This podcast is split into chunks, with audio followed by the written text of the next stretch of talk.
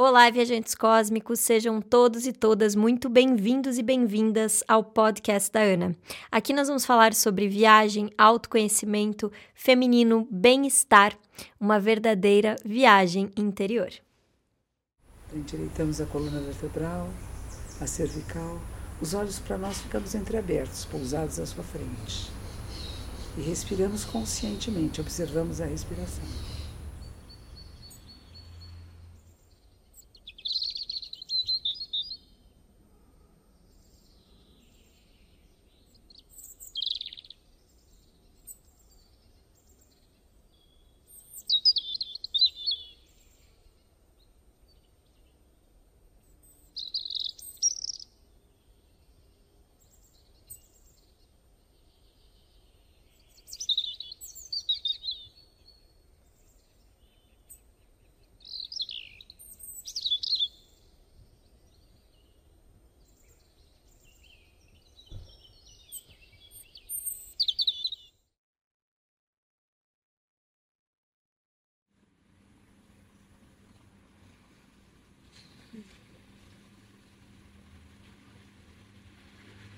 Muito obrigada. E já estamos na nossa viagem. E no episódio de hoje, nós temos a presença muito especial dessa monja tão querida, viajante cósmica, que veio aqui conversar com a gente sobre liberdade. Monja, muito obrigada por aceitar esse convite nesse episódio de hoje. E que delícia a gente estar tá aqui nesse jardim, que parece que a gente está viajando no Japão, né? Eu falei, Eita. nossa, ficou perfeito, parece que a gente está num jardim japonês. Muito obrigada, Monte, pela sua presença aqui. Obrigada pelo convite, pelo fato de que podemos estar juntas esta manhã, que ainda tem um pouquinho de sol, né? A gente teve chuvas muito fortes aqui em São Paulo. O gatinho veio nos ver também, ele está ali no telhado, mas só que ele não se dá bem com os cachorrinhos que ficam ali naquela porta. Então, embora sejamos todos viajantes nessa mesma nave espacial que é o planeta Terra, né? A gente faz essa viagem não só pelo planeta, por diferentes países, atravessando lagos e montanhas, mas tem uma viagem interior que também é de uma riqueza inconcebível, né? E essa que é atemporal e onde nós podemos nos comunicar, como você falou há pouco comigo, com pessoas que já não estão mais aqui, mas que estão aqui e que continuam conosco para sempre.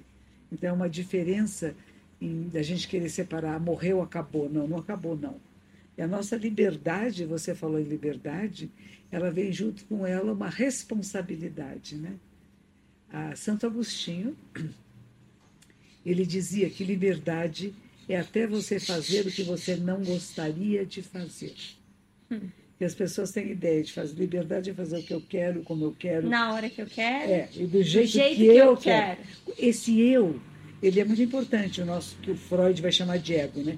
Esse euzinho, ele é importante, que é a nossa individualidade. Se eu tenho sede, você beber água não mata a minha sede, né? Mas ao mesmo tempo, ele não é o dono do pedaço. E a gente tem que pôr ele no seu lugar. Então, o euzinho ele é importante, mas se ele entra muito querendo comandar as cenas, a vida e a situação, a gente acaba perdendo. Ah, eu tenho seguido a Copa do Mundo, eu tenho visto os jogos da Copa.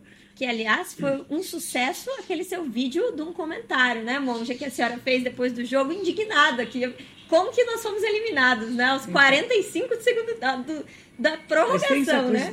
E, e, isso foi, realmente viralizou em todos os canais de televisão, passaram programas de, de esporte, de futebol, e não só nas redes sociais, né? E, mas é interessante, porque vendo futebol, por exemplo, eu percebi uma coisa o seguinte. Teve um dia que o Neymar não jogou no nosso time e que entrou o Richarlison. Uhum. E o Richarlison fez dois gols excelentes. Ele não entrou pensando, eu vou fazer gols excelentes, eu vou substituir o Neymar, eu vou ser melhor. Não. As causas e condições foram favoráveis e naquele momento, com o não eu, que eu digo, não com a intenção, ele fez dois gols excelentes. Um daquela, aquele movimento todo de corpo tão lindo, né? Muito bem. No jogo seguinte, criou-se uma expectativa sobre ele. Todos nós, inclusive eu. Ele o... pegava na bola, já todo mundo surtava, né? Todo mundo dizendo, ele vai fazer, ele vai ser excelente, ele entrou com esse peso, com essa responsabilidade, e chegava ou muito cedo ou muito tarde. Por quê? O ego estava lá, o eu estava lá eu vou fazer. Quando des, nos despimos desse eu, acontece. Quando achamos, eu tenho que fazer. Por, por exemplo, o menino que depois puseram lá, hoje em dia, é bom que as pessoas saibam, não é o Tite que escolheu quem ia marcar pênalti. Não é mais o treinador que escolhe. Todo mundo xingando o Tite, não foi ele. Foi a equipe que decidiu. E escolheram a pessoa errada. Não pode ser um novato. Uma pessoa que pela primeira vez na vida estava numa Copa do Mundo. O que aconteceu? O peso. Ele não estava livre. Ele estava pesado. Por que, que o Neymar acerta, mesmo batendo devagarzinho o pênalti? Porque ele está livre nesse momento. Ele não tem é, é a intenção sem intenção, que não tem o eu mandando, eu, eu você. Por que, que o Neymar no final ficou todo triste disse assim: é, eu sempre fui o último a marcar. Não nesse dia, ele não podia ser o último. Ele deveria ter sido o primeiro. Ou ter colocado o Anthony, que estava jogando muito bem, um outro jogador, mas não aquele que a primeira vez na vida participava de uma Copa do Mundo, que ainda era muito frágil emocionalmente. Então, espiritual, emocionalmente. A gente fala da viagem cósmica, é isto. O que é adequado nesta circunstância e neste momento? Não tem eu sempre faço assim. Não, não é sempre assim. Porque se eu tiver expectativa, e no Zen acontece muito isso. Ah, eu vou fazer um retiro, sempre que eu faço um retiro é assim. Não vai ser assim. Porque... E parece que quando, exatamente quando você fala, o que eu chamo de universo, né? Isso. O universo já puxa o nosso tapete e já fala assim: não, não é bem assim.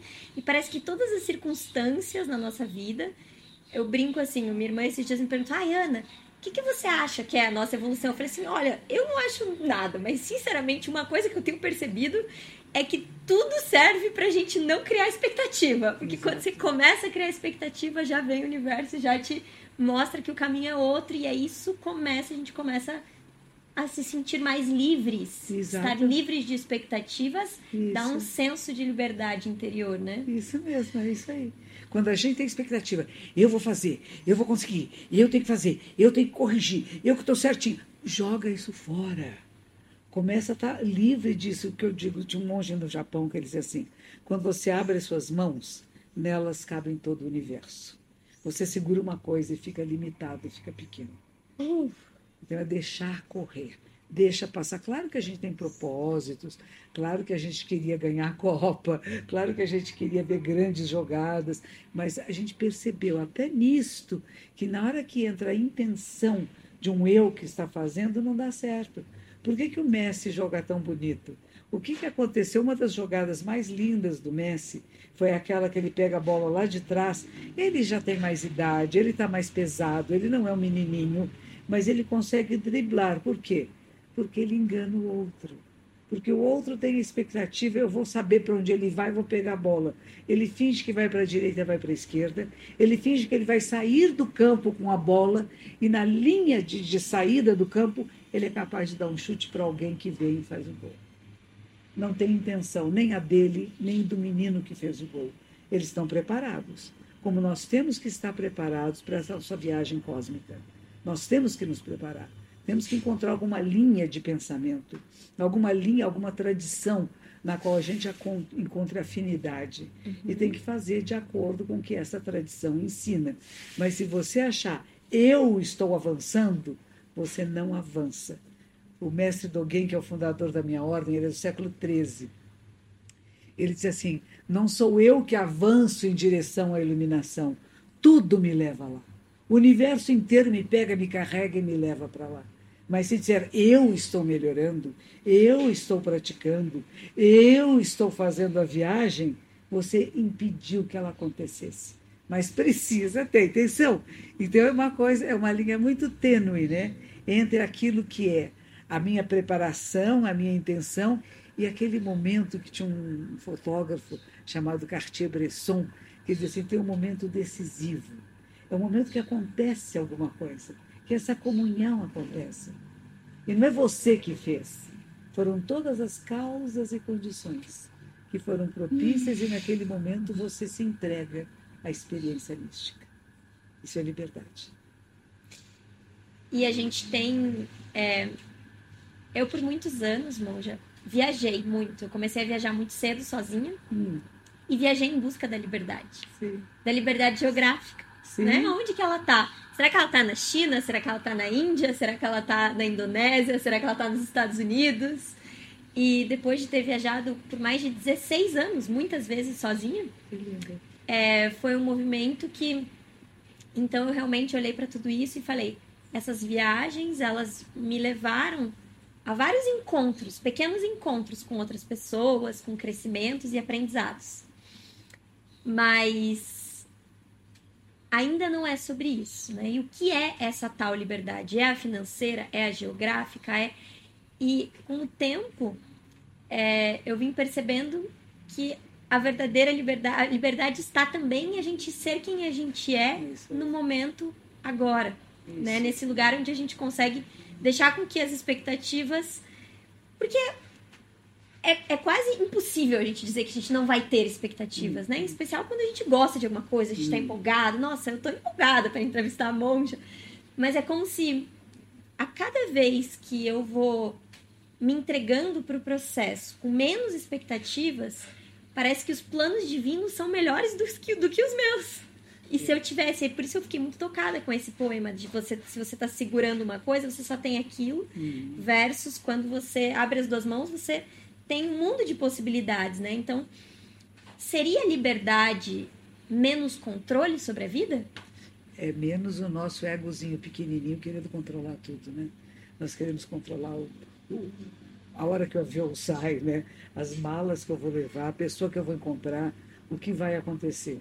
E a gente tem que estar mais livre. Por exemplo, nós tínhamos nosso encontro ontem, uhum. mas caiu uma chuva muito forte em São Paulo. E quando chove, aqui fica um barulhão, porque tem esse vidro em cima. Seria impossível a gente gravar qualquer coisa, né? Uhum. E por sorte você ficava mais hoje aqui em São Paulo também. E a gente pôde se encontrar num dia mais bonito, com mais sol. Então foram as circunstâncias para mim e para você era mais fácil cumprir aquilo que era o compromisso já assumido. Mas, ao mesmo tempo, nós temos que ser flexíveis para ver se mudou, pode mudar para melhor. Nós temos essa, essa frase antiga que diz Deus escreve direito por linhas tortas, né? Uhum. E a gente quer fazer direitinho. Eu marquei, tem que ser assim. E de repente você abre a mão e fala, nossa, ficou mais rico, ficou mais bonito, ficou melhor para todos nós. Porque não foi como eu planejei, mas foi como as coisas puderam acontecer.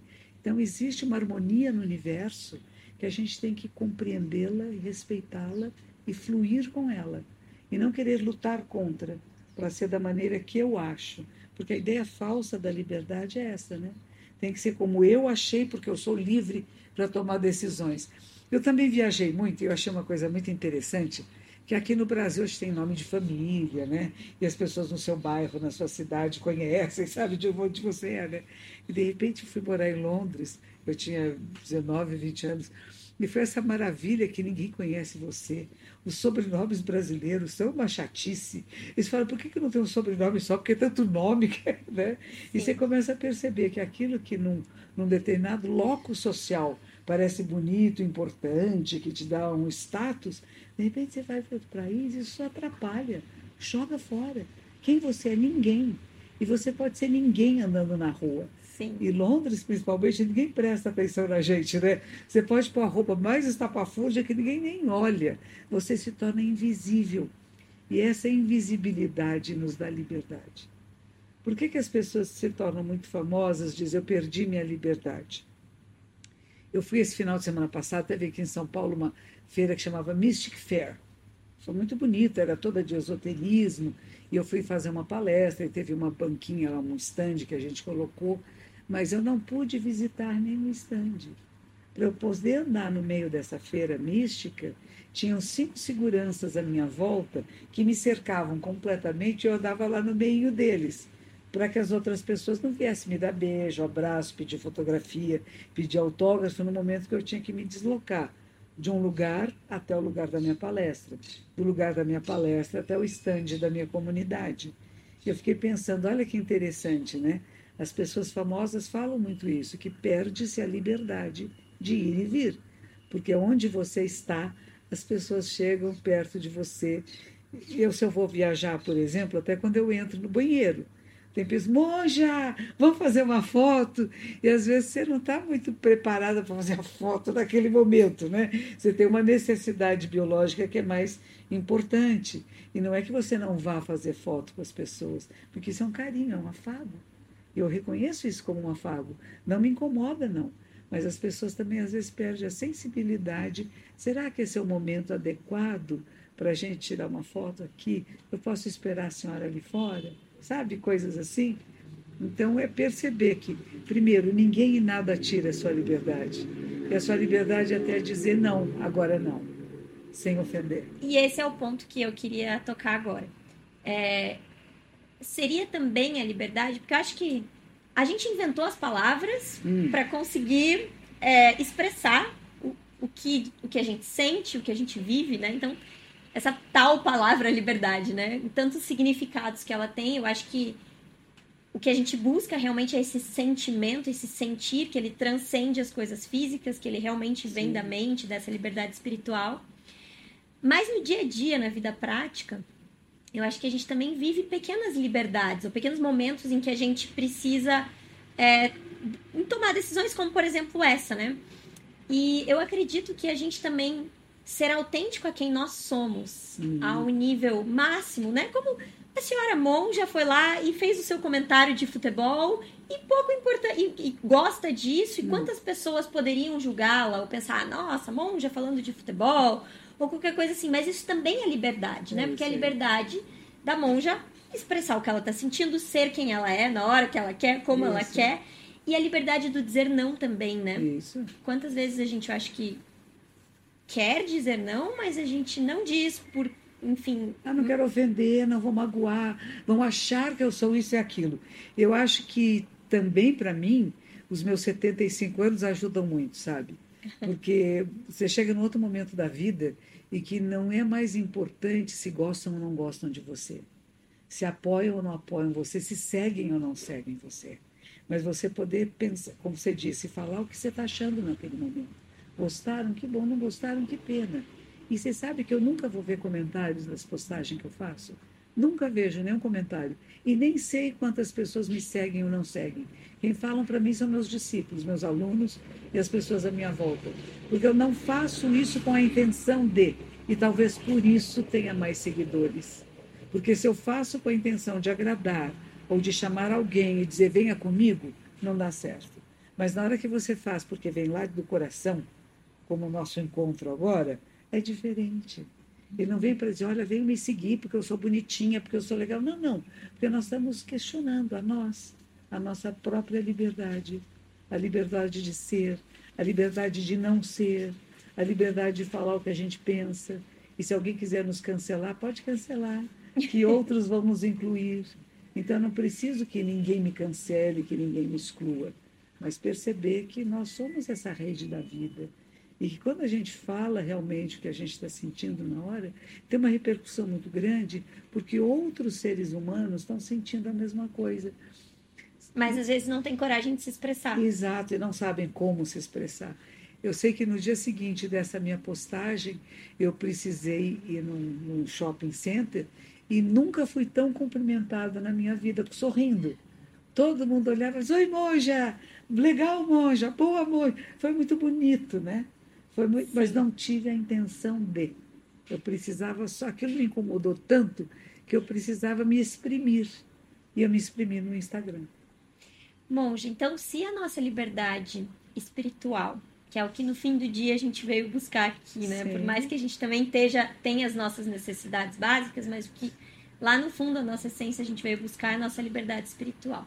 Ela tá em a gente saber domesticar ou dominar esse pequeno eu. Hum. É, seria isso? Seria a gente domesticar ou dominar esse pequeno eu? Seria a gente deixar ele de lado? E como fazer isso na vida prática todos os dias? Qual o conselho que a senhora dá para quem hum. quer ser mais livre do seu pequeno eu nas pequenas atitudes do dia? Nem uma coisa nem outra. A gente não tem nem que querer controlar, nem domesticar, e nem querer esquecer, mas é reconhecer. Olha, quem está querendo mandar agora é o meu euzinho e uma coisa que Thich Nhat Hanh, um monge vietnamita que morreu há pouco tempo, ele dizia, pega ele no colo e diz, nananenê, olha euzinho aqui, eu querendo controlar isso. Que bonitinha, você também tem isso em você. Então eu não quero acabar com ela, com meu, eu, meu ego, não posso querer matá-lo, nem destruí-lo, nem dizer, vai embora, sai daqui, não. Descansa, não é necessário agora. Que bom que você existe, que bom que você está em mim, eu estou em você. Mas agora Vamos soltar um pouquinho essas amarras? E a gente perceber quando é que a gente está se aprisionando para a gente poder soltar. Porque se eu não percebo, vou, vou ficando emaranhada por mim mesma. Mas na hora que eu percebo, nossa, estou me limitando, estou me emaranhando, eu solto. E é como uma, uma pequena mosquinha que caísse numa teia de aranha. Quanto mais ela se debater e quiser se soltar, mais presa ficará. Mas na hora que você percebe, nossa, eu estou me aprisionando, eu respiro e solto. E de novo, não estou mais prisioneira de mim mesma. E é nesse processo que a meditação é tão importante, né? Para que a gente este, para que estejamos conscientes Isso. das nossas inconsciências. Exatamente, é ter autoconsciência. Perceber quando é que a gente está saindo do caminho, saindo do, da, dessa liberdade que está se prendendo a alguma coisa para voltar a esse estado de liberdade. Que eu chamo que é o nosso eixo de equilíbrio. Ele não é nem para a direita nem para a esquerda. Ele, às vezes a gente balança um pouco para um lado, às vezes para um outro, às vezes está alegre, está triste, está cheio de expectativas, eu não tenho expectativa nenhuma, para encontrar esse ponto de equilíbrio, que é você com você, livre, perfeitamente perfeita e completa, sem que nada falte e nada exceda. Esse lugar que a gente pode acessar. E a gente acessa várias vezes por dia, mas depois perde de novo. Não tem importância. Você não tem, não tem um, um local estático, é um local pelo qual a gente passa e percebe e perdeu de novo e não tem importância. Ah, não podia perder? Podia sim. Se você não perdesse, não saberia que esse local existe. Se não perdesse essa liberdade de ser quem você é, como você é, você nunca encontraria quem você é, como você é nesse instante. Então não há nada a perder e nada a segurar e aprender. A gente tem uma frase que diz estudar o caminho de Buda, que é o caminho da liberdade, do conhecimento, da sabedoria, da compaixão, é esquecer-se de si mesmo. Seria esquecer do euzinho menor. Mas você nunca esquece, ele está sempre lá. Você só põe ele para descansar um pouquinho e dizer: bem-vindo, você faz parte de mim e eu de você. Não é meu inimigo, mas é apenas um dos aspectos da mente. E a gente não se prender a ele mas também não queria jogá-lo fora, porque a gente não sobreviveria sem ele. E como perceber no dia a dia que a gente está sendo dominado pelo nosso ego e não pelo nosso coração? O que a gente está fazendo quando, aqui. Ah, quando a gente escala quem vai bater os pênaltis e se coloca em último lugar para ser o grande herói. Isso é ego.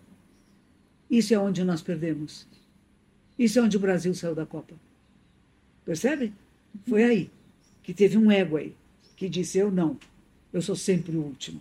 Isso é ego. Se dissesse, estou disponível, onde vocês querem? Querem que eu seja o primeiro, o segundo, o terceiro? Mas não. Isso que eu digo, sabendo, eu queria uma posição que todos fossem dizer: que legal, você é o melhor de todos, você conseguiu. Mas quando você abre mão disso, abre mão até da sua posição dentro de uma possibilidade de um jogo. E, eu, e tem o jogo da vida o jogo da espiritualidade, eu sou mais espiritualizada que você, eu, isso tudo é ego.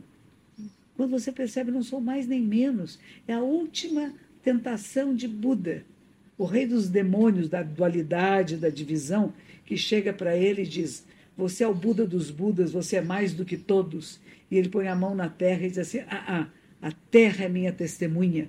Uau. A terra de humus, humildade não sou melhor que ninguém, pior que ninguém e nem igual a ninguém.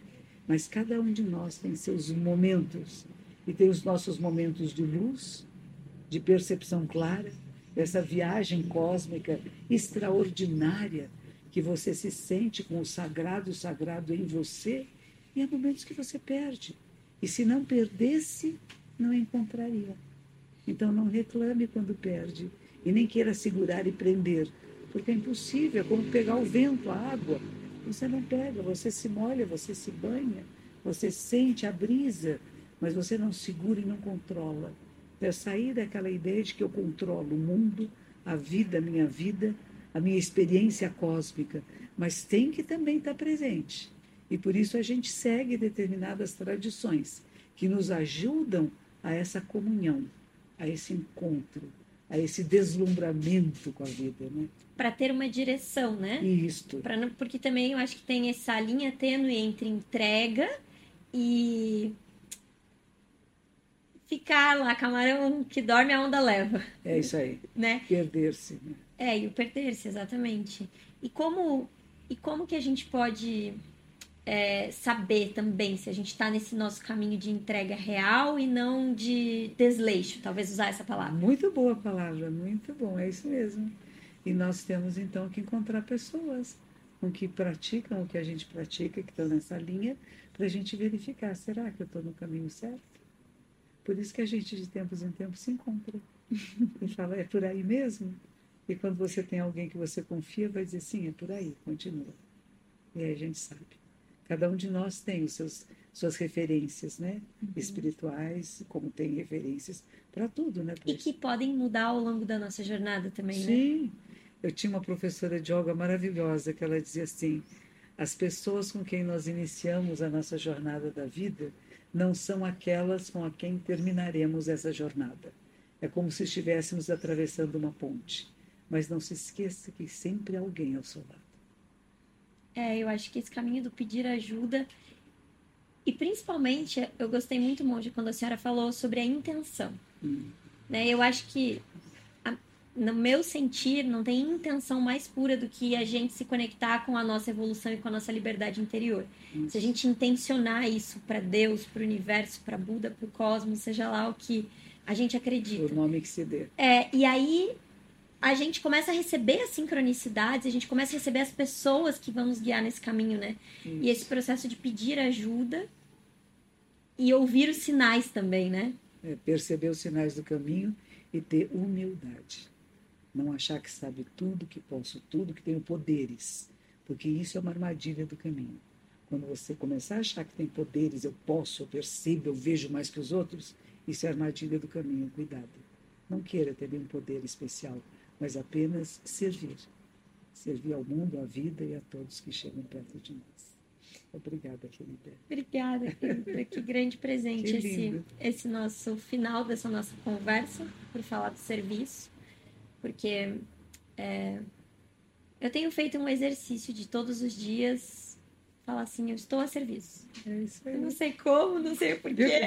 Às vezes eu recebo serviços que eu não gosto, mas tudo bem, a gente está aqui aprendendo, é. crescendo. E acho que essa é a liberdade, né? A gente também é. fazer o que a gente não quer, como a gente começou essa nossa conversa. A liberdade gente... é até fazer o que eu não gostaria de fazer, mas o que é adequado e necessário nesse momento. Grać. Grać.